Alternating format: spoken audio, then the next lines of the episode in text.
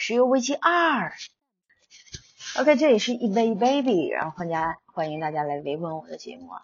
那个我会在易贝 APP 上面开一个小专栏，专门讲一些自己的一些金融的小看法。如果大家感兴趣的话，欢迎下载我们的 APP，叫易贝，容易的易，贝壳的贝，标是一个蓝色的 W，W 是白的，蓝底儿白地儿。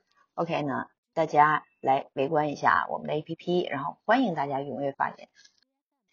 顺便说一下，如果你们对写文章或者是写一些自己呃观点的一些内容非常感兴趣的话，欢迎你们来这个上面畅所欲言，毕竟是自己的 APP 嘛，随便写。那么前一部分我们刚刚讲到了，说中东组了一个团叫欧佩克，那么大家一起来卖石油。但是因为中东地区的民族、宗教等太多太多的问题，那么简简单的我们远看大体上，哎，好像是一个挺拉帮结伙的一个小组织。那么近看一看，就是哎，塑料姐妹花。所以中东各国的内部感情太脆弱了，再加上美国等国家呢，没事儿就来搞各种各种的小事情，所以玩出了石油危机。这种事儿一共发生过三次，但第三次的影响比较小，所以我们来先讲一下两前两次。呃，这里的三次呢，因为我的这个资料的内容，我整理的这个三次还是指这么一两年前，我觉得这一次我们应该加上第四次了。第一次石油危机，那么引发这一次石油危机的两拨人分别是以色列，就是犹太人；阿拉伯国家就是阿拉伯人。他们之所以吵架呢，是因为地盘的事儿。以前呢是犹太人的老家，后来他们逃难去了，于是中东人多数啊就地区就归了阿拉伯人，包括呃一个小土地。那么二战结束之后呢，在联合国的安排下，犹太人回到老家建立了以色列。可是真正等到他们回老家，才发现自己就像一个插班生。就这本来是我的位置啊，你谁呀？然后呢，阿拉伯人就你给我出去。突然被插班生插插了位置呢，信仰跟自己又不一样，所以阿拉伯人就受不了了，抄起家伙就开始跟以色列开干。但凡上过初中的人都知道，班里谁牛，并不是看个个头，而是看这个家里面背后背景是谁。那么以色列他哥呢，就是美国。关于美国为什么要支持以色列，说法很多。例如说，像美国有很多优秀的犹太人土豪，呃，以色列的地理位置非常重要，所以阿拉伯打着打着就傻了，说根本我干不过你啊！吃了亏的阿拉伯人呢，头脑顿时就清醒了，他们决定，呃，决定了说，过去我一直低价给欧美各国供油，那到头来竟然被坑，所以说我要涨油价。后来他就觉得，哎，我涨价还不解气，那我直接禁禁运石油，我不卖了。以前因为有石油呢，欧美各国的经济才能茁壮成长。那么现在断油了，就比断奶还难受。断油的影响非常的严重，各种机器只能趴窝在家，要想出趟远门拯救世界，都要骑着共享单车去。所以当时为了省油呢，美国总统都减少了乘坐飞机的次数。没了石油，工厂没有动力来源，工厂倒闭，工人失业，呃，人们没有钱消费，嗯，政府也没有。税收，那么经济就非常非常的萧条。西方国家的经济纷纷陷入了混乱之中，股市、GDP、平均工资，凡是带数字的全都往下掉。这个就是在一九七三到一九七五年的第一次石油危机，它引发了二战后的首个全球的经济危机。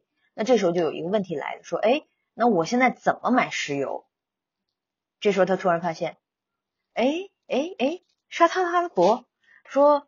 既产油多又需要帮助的国家，就是他了。就说对外要防以色列，对内还要管百姓的吃喝拉撒，就非常的困难。当时他，于是美国就去给沙特撑腰，但是是有条件的。哎，等等等等等等等等等等等等等等，等一下，OK，说我给你支援，条件是，条件是以后。石油的交易只能结算用美元，他说，然后沙特就 OK 没问题，所以有了美国的支持呢，沙特就鸟枪换炮，重拾信心，还帮助美国拉拢了欧派克的其他小伙伴。此后呢，国际上就有一条新规定，说石油只能用美金买卖，这就叫美元与石油挂钩。OK，我们又切题了，嗯，大家应该对这个事情是非常有印象的，之前几期我们都讲过。所以呢，第一次石油危机是这样收尾的。之后各个国家变成怎么样了呢？我们先说一下美国，各国都要用美元来买石油，囤的美元多，那么还要去美国去消费，这就叫石元美油回流。结果呢，美国不仅买到了石油，还美滋滋的把花出去的钱给赚了回来。然后再说中东产油国，那么油价高了，中东的产油国也大赚了一笔，从此盖小盖小房奔小康。那么心情好就多挖一点，油价就下降；心情不好少挖一点，油价又上涨。所以说有石油的话呢，你就真的可以为所欲为。其他国家呢，其他国家吃了这次经济危机的苦之后呢，开始意识到不能再过度依赖石油。新能源才是未来的出路，所以为什么钢铁侠就是一直在研究新能源，就是这个原因。而且欧美这边呢，开始学习中东产油国的这种组团，美国带头成立了国际能源署，大家一起囤油，谁缺油就救济谁。虽然美国嘴上说多多囤油，但是连三十天都没有囤到，为什么？为什么呢？当时就说今天不下单剁手，明天保证你哭成狗呢？就是因为危机又来了，第二次石油危机，这一次呢还是因为战争，变成了伊拉克对伊朗。地理位置上来看呢，这俩绝对是邻居，粘得非常紧密。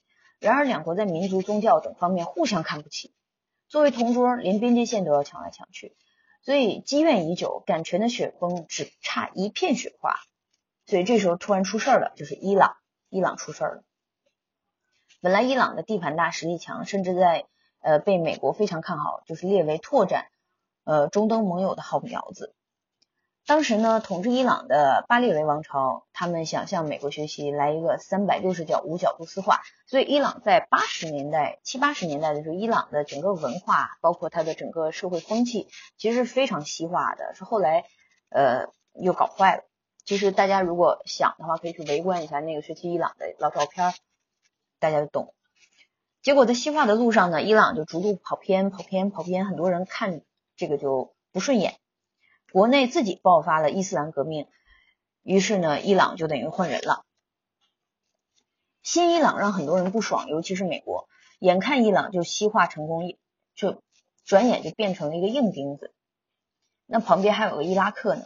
伊拉克的革命就像闹肚子，先把自己闹虚了。伊拉克抓住机会，呃，伊朗的革命啊，sorry，伊朗的革命就像闹肚子，先把自己搞虚。那么伊拉克抓住机机会，然后再加上老大扶持，直接就开打。所以这样子的话，两伊战争又爆发了。就这样子一直打，一直打，然后双方陷入了僵局。直到有一天呢，冥冥之中就一件事达成了共识，叫我炸掉你的油田。油田炸的差不多了，双方也打的差不多了，却造成了全球的石油减产。由于上次的危机阴影还在，所以石油一减产，全球开始恐慌，各国开始抢石油，油价一路飙升。石油缺货，短期又不能续杯，还非常非常的贵，于是经济危机又再次的上演。然后，那这就是一九七九到一九八一的。第二次石油危机，当时的呃全世界呢，不止只有中东产油，像苏联、委内瑞拉还有美国都是产油大户。危机爆发以后呢，他们加班加点产石油，那么油多了，油价自然就慢慢下降。那么第二次石油危机也是熬过去了，就好险，差点玩死。那么石油危机和之前的那一些人类贪心和自负造成的危机不同。它是历史上第一次因为能源问题而产生的全球性的经济危机。石油危机让世界意识到了石油的厉害，那么石油就仿佛有一种能力，让大家哎，我要占有更多，又希望我说我能摆脱对它的依赖。所以有了这一次教训，大家就开始长心眼了，一边坚持囤油，一边发展新能源，一一不留神就发展出来了锂电池。所以现在的新的能源车呢，都是靠锂电池来供电。当然了，美国在石油危机受伤。呃，石油危机中非常受伤，那么人生总有些事情是你自己不好解决的，所以他就开始到处的寻找小伙伴。那接下来就是有一个人要出现了，就是霓虹日本。下一个内容呢，我们会讲说日本与广场协议。OK，欢迎大家收听，还是那句话。求你了，下个 A P P 吧，拜。